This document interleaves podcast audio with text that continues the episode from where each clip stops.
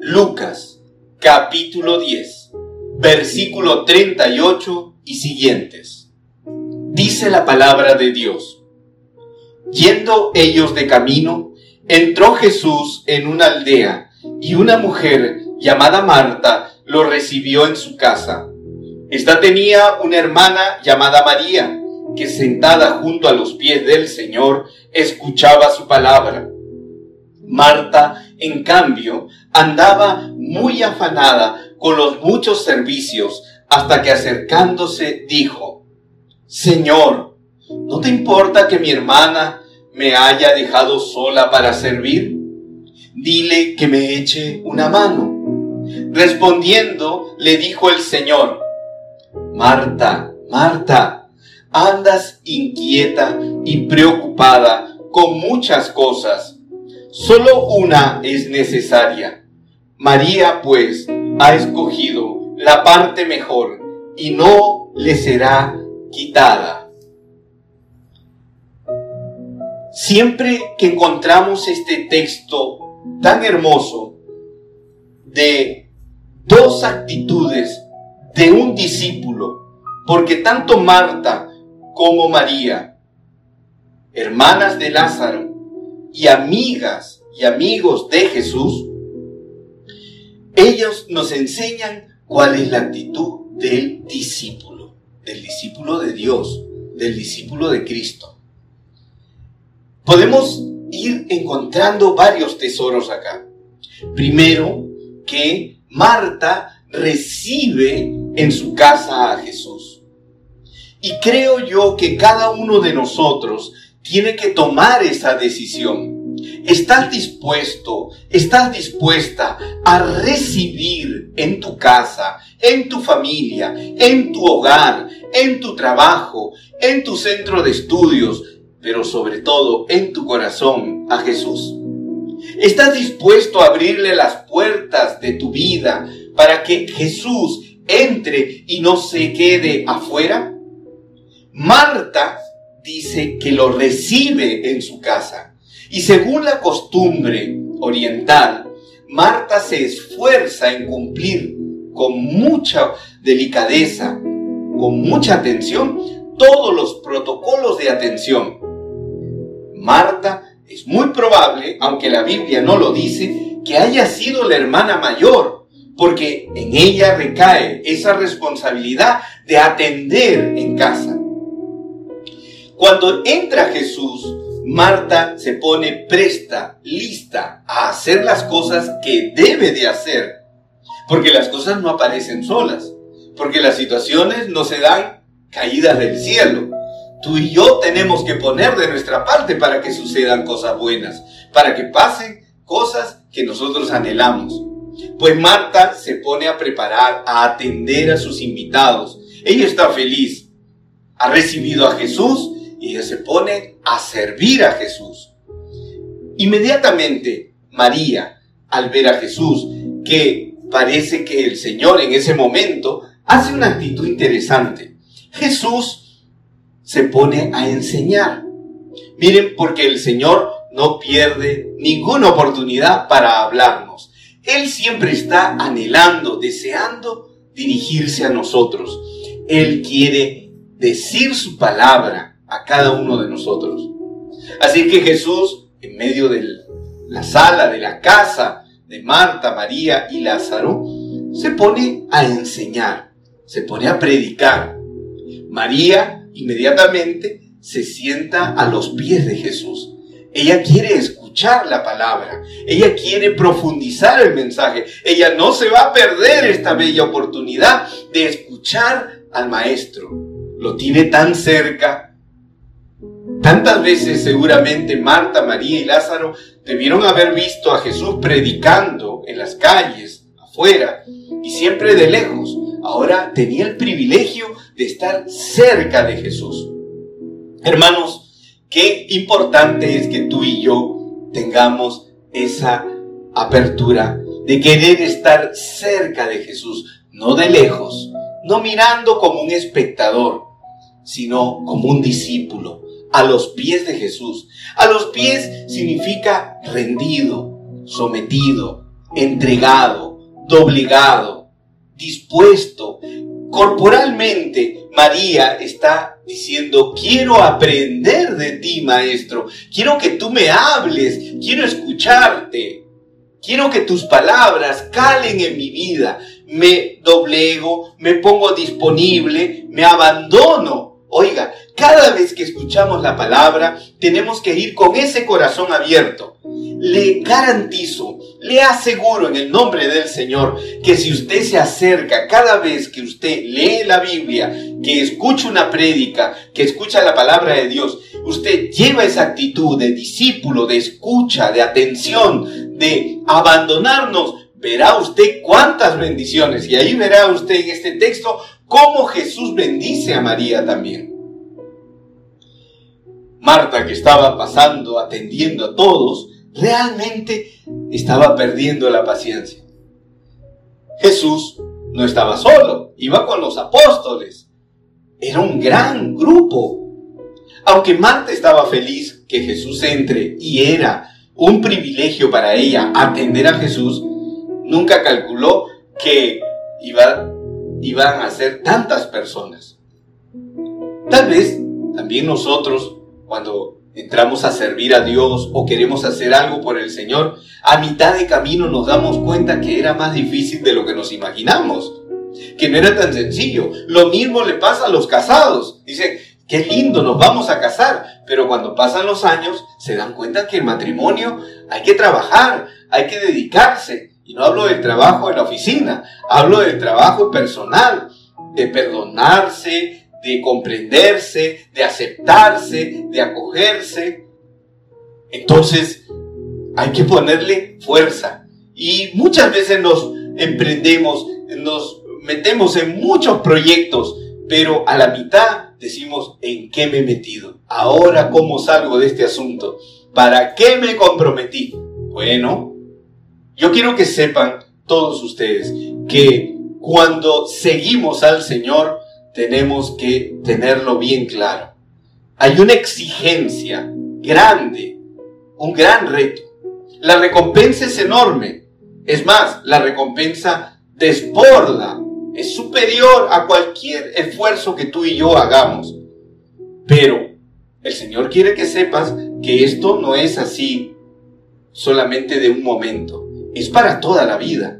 Él te quiere para siempre. Cuidado, no se equivoque. No se trata que solamente nos reunimos, vemos videos, escuchamos, estamos conectados de manera virtual y cuando termine la pandemia, cuando acabe la cuarentena, cada uno volverá a sus cosas y se olvidará de Dios. Eso no es lo correcto. Precisamente estamos en un tiempo de discipulado, de escucha, de doblegarnos para luego ser fieles, perseverantes con el Señor. Y verá usted cuántas maravillas. Marta no soporta más. Se acerca al Señor, le dice públicamente. Por eso el Señor públicamente también la corrige. Porque ella pone sobre el tapete el asunto. Señor, ¿no te importa que mi hermana me haya dejado sola para servir? Es un reclamo natural. Marta se siente frustrada, impotente siente que no puede hacer todo lo que debe de hacer. Quisiera hacer más y no puede. Es limitada como todos nosotros. Y le dice, Señor, pero mira, ella puede ayudarme. ¿No te importa? ¿Realmente no te preocupa que ella esté tan pasiva? Y el Señor con dulzura, porque no vayamos a confundirnos, Jesús quería a Marta, María y a Lázaro eran sus amigos. Entonces, con amor, con ternura, con voz de cariño, le va a decir, Marta, Marta, no, no es que Jesús desprecia a Marta, sino le trata de hacer entrar en razón. Marta, Marta, mira, andas inquieta y preocupada por muchas cosas. Parece que Marta era una excelente organizadora, hacía muchas cosas al mismo tiempo, bendito sea Dios, y era muy capaz. Yo me imagino por esta frase de Jesús que Marta estaba haciendo algo y estaba pensando en lo que iba a hacer mañana, pasado y más adelante. Marta era una mujer activa.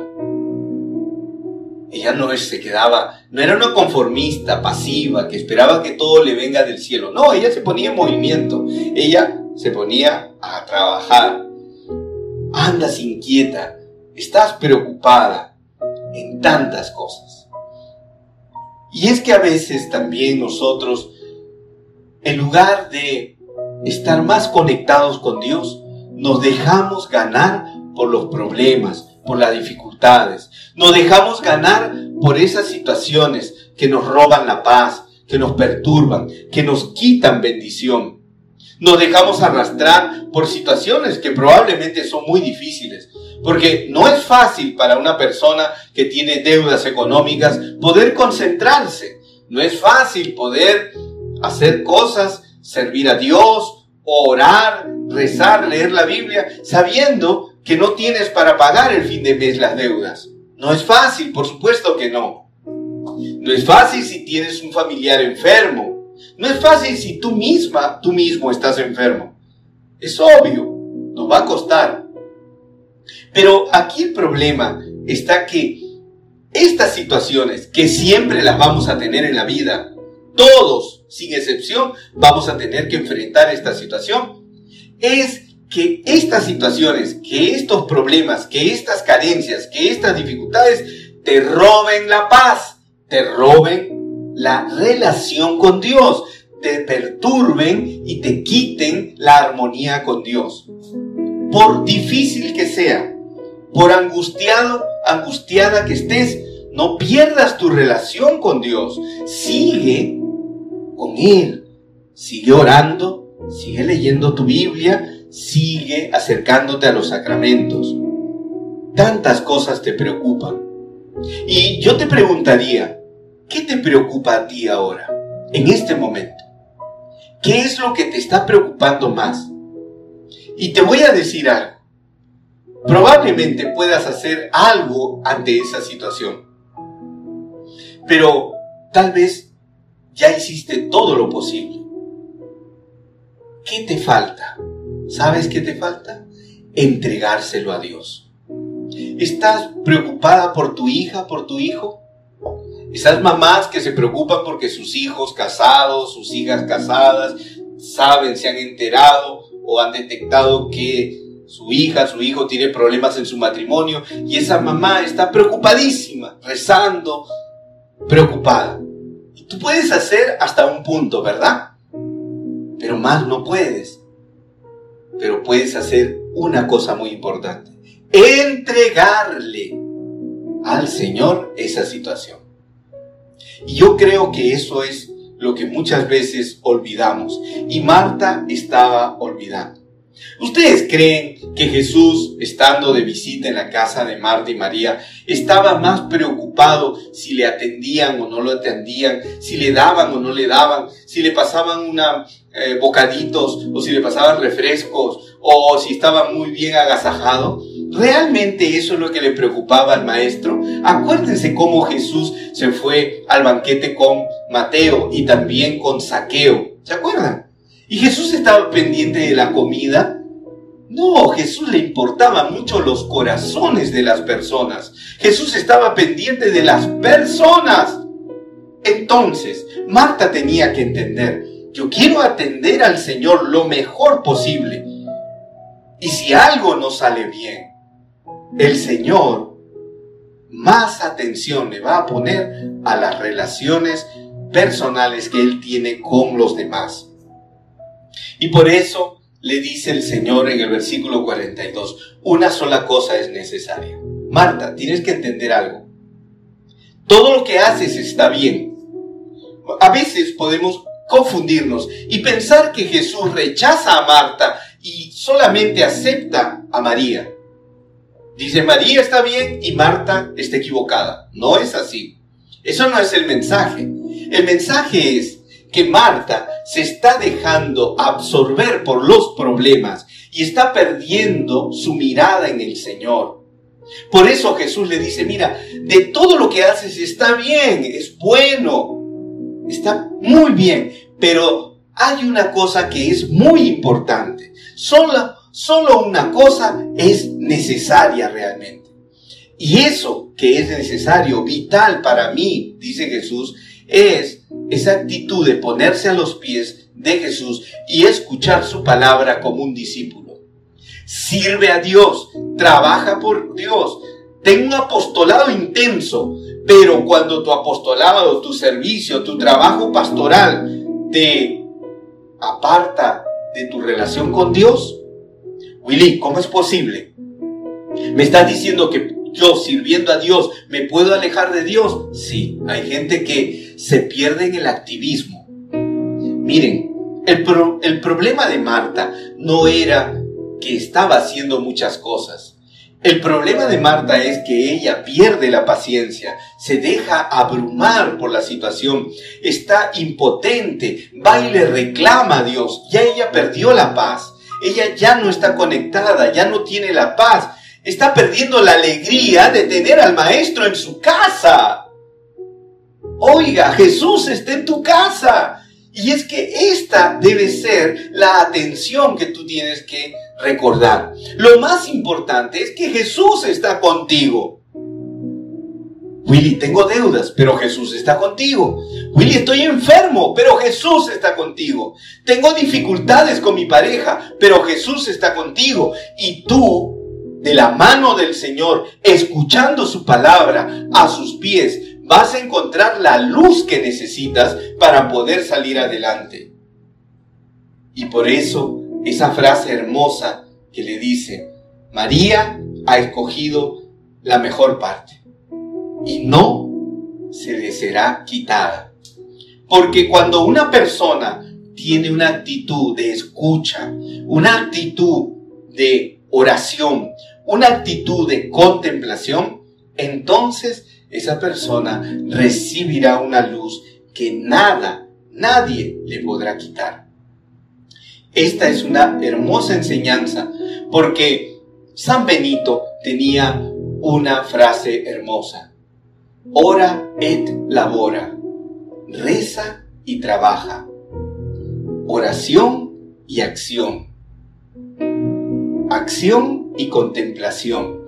Queridos hermanos, no es que tú optas por una forma y descartas la otra. No, el discípulo tiene que tener ambas actitudes.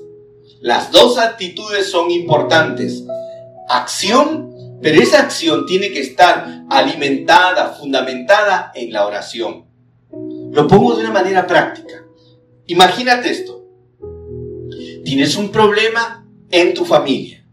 Entonces, tú por impulso reaccionas y probablemente tu mal carácter te va a jugar una mala pasada porque tú tienes un temperamento colérico, porque de repente eres, como decimos allí, te molestas de todo, te enciendes, te da cólera, dices palabras, insultas, ofendes, y después, cuando terminas de defogar tu cólera, ¿cómo te quedas?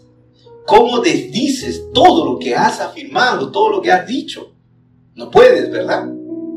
Pero si tuvieras una oración permanente o ante un problema, antes de afrontar el problema, te pones a orar y le dices, Señor, esta situación me molesta mucho, esta situación realmente me disgusta, esta situación me quita la paz.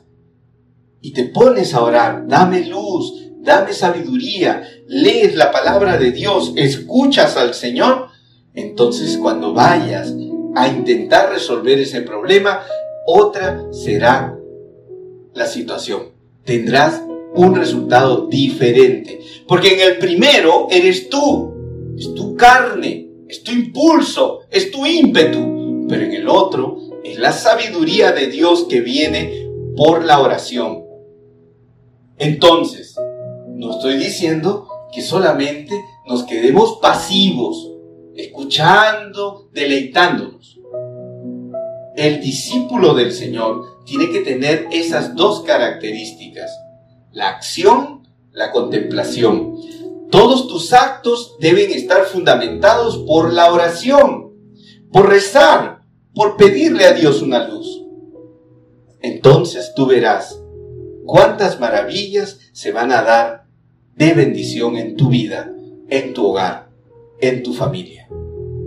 Hoy quiero pedirle a Dios que tú puedas abrir tu corazón y puedas ser un discípulo a los pies del Maestro, pero una vez que te llenas de Dios, salir y ayudar, salir y predicar, salir y anunciar la palabra de Dios, salir y ser un testigo fiel del Señor. No te quedes solamente deleitándote para ti en las cosas buenas. Por eso, yo siempre exhorto a las personas, anuncia la palabra.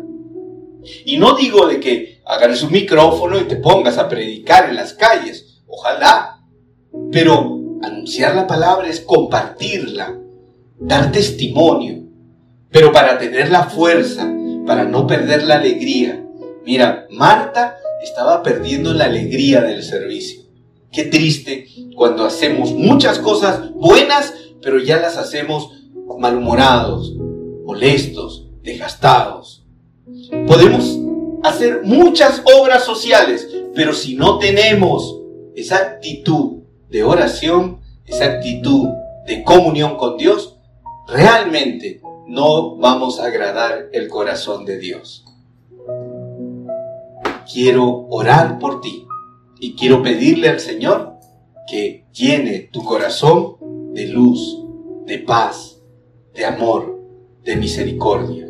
Señor, queremos tener un corazón de discípulo. Queremos escuchar tu palabra, pero ponerla en práctica. No queremos solamente ser oidores, también queremos ser hacedores de tu palabra. Queremos comprometernos, pero no queremos perdernos en muchas acciones, queremos tener fundamento, hoy te invito a que te quedes en mi corazón. Quédate en mi casa, quédate conmigo, lléname de ti. Hoy te recibo, Señor. Bienvenido a mi hogar, bienvenido a que estés aquí con mi familia. Bienvenido, Jesús, a mi corazón. Hoy estoy feliz porque estás conmigo, pero no voy a perderte de vista. Me voy a deleitar y me voy a alegrar contigo porque estás aquí y no voy a perderte de vista. Quiero escuchar tu palabra, quiero ser tu discípulo porque esa es la mejor parte que tú tienes para mí. Te entrego mis problemas, te entrego mi situación, te entrego mis dificultades, todo lo que tengo en el corazón que me quita la paz. Señor, yo solo quiero estar en comunión contigo y no perder la alegría ni la paz de servirte. Amén, amén. Que Jesús te bendiga, que el Señor te llene de paz, de amor, de poder.